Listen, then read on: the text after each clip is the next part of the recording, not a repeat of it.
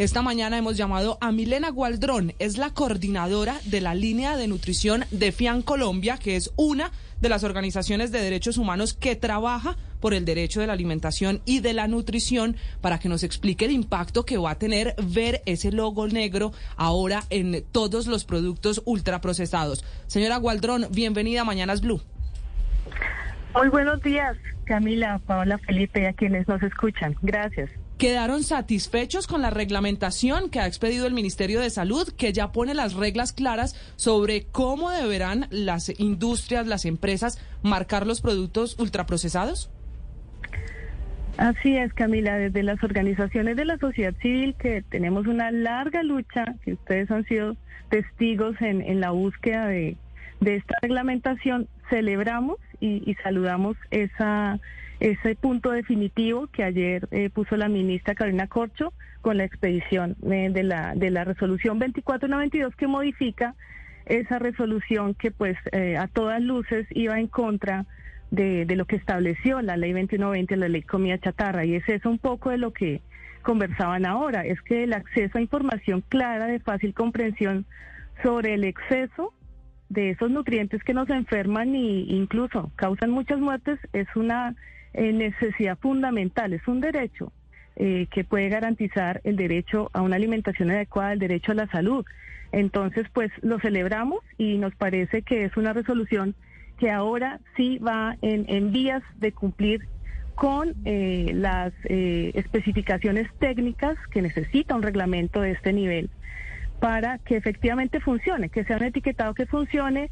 Hemos advertido eh, por múltiples medios y diferentes organizaciones que ese etiquetado de la forma circular no cumplía con la función de advertencia y eh, las características además que acompañaban eh, el etiquetado pues no lo hacían digamos efectivo para lo que se necesita. Entonces lo celebramos y celebramos que esta resolución reconoce eh, también una lucha que, que, lideramos y es que se necesita basarse en evidencia científica que esté libre del conflicto de intereses, es decir, que se produzca pensando en, la salud pública y creemos que, esta nueva resolución, la 2492, pues va en esa perspectiva. Entonces, es, es una mm, victoria y nos señala un buen camino en, en el objetivo de lograr una mejor alimentación, alimentación más saludable para todas y todos en el país. Esa resolución, coordinadora Gualdrón, dice que el etiquetado deberá ser entonces octogonal, fondo negro, letras blancas y que siempre empiece con la frase exceso en,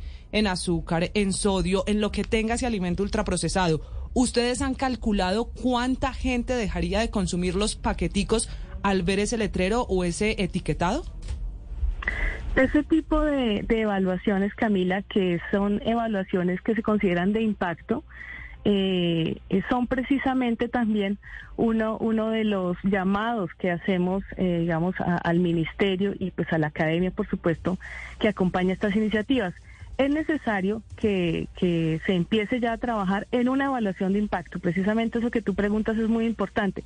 En países como Chile, como en México, ya se tienen digamos, unas, unas aproximaciones a, lo, a, la, a los cambios en el consumo que se logran con un etiquetado de estas características. Aquí necesitamos en nuestro país tener esa, esa línea de base que nos permita ver ese cambio en el comportamiento que efectivamente se da. ¿sí? En países como Chile, que desde el 2016 implementó un etiquetado así, octagonal, de fondo negro, pues se vio una reducción en el consumo de todo este tipo de comestibles y además se empezaron, digamos, a consumir eh, alimentos más saludables y a cambiar, por ejemplo, las bebidas azucaradas por el consumo de agua, de leche, de otro tipo de alimentos, pues que son mucho más saludables.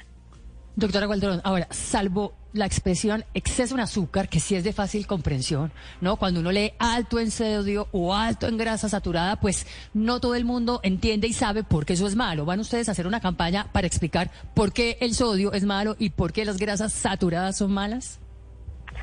Así es, eso, eso es muy importante, ese es un aspecto fundamental.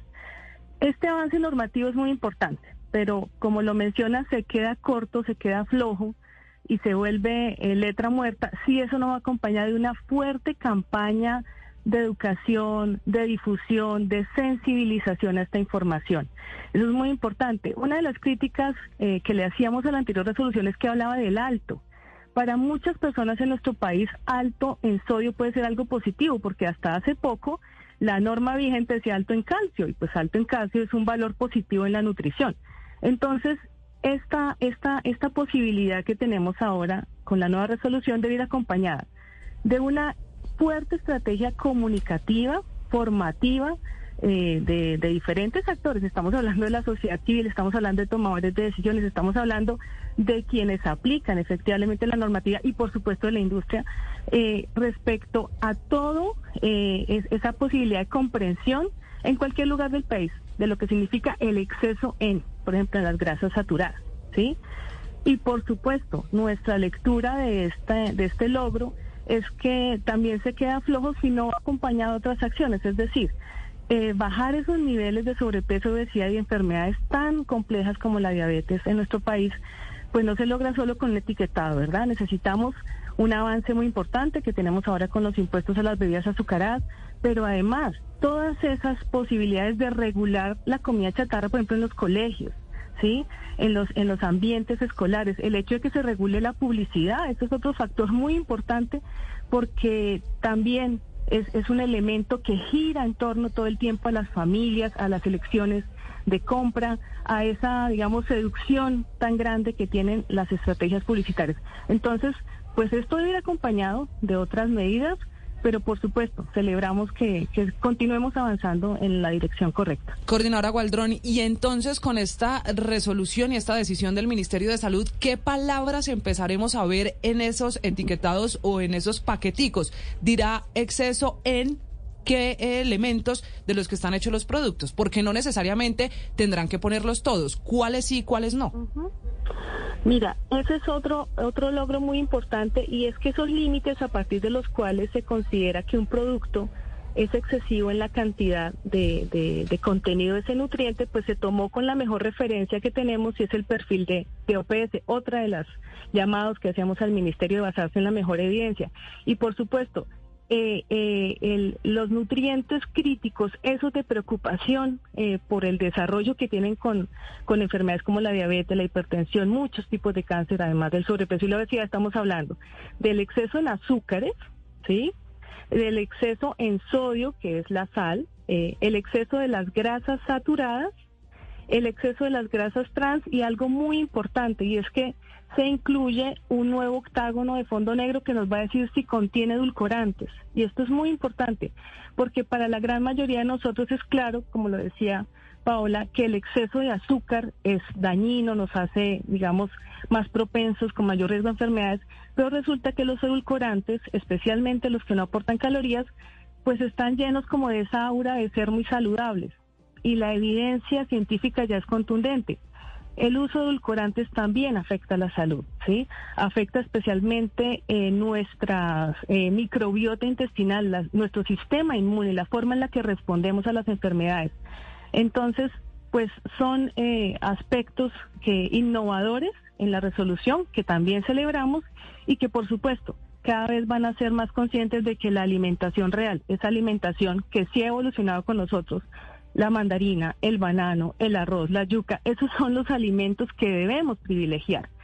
En, en mayor medida nuestra alimentación debe basarse, si no en su totalidad, de, este tipo de alimentos reales, que además aquí somos supremamente afortunadas porque es un, es un país que tiene una diversidad alimentaria tremenda.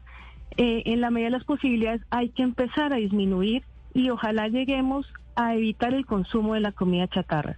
Y esto es un llamado especialmente cuando hablamos de niñas, niños y jóvenes, porque eh, son en las edades donde estamos eh, necesitando todo el desarrollo de potencialidades cognitivas, físicas, pero además donde se forman los hábitos para el resto de la vida. Sí, señora Gualdrón, pues, pero fíjese que, que, el ejercicio a la hora de hacer mercado es muy interesante y valdría la pena si usted nos pudiera ayudar a hacer una pequeña lista de en qué tipo de productos se va a encontrar ese etiquetado nuevo, porque cuando hablamos de grasas, de, de azúcares, de sodio, de todo lo que está mal para consumir, nos quedamos muchas veces pensando si, por ejemplo, esa salchicha o ese jamón o ese fruto seco, eso no es saludable. ¿Dónde los vamos a encontrar?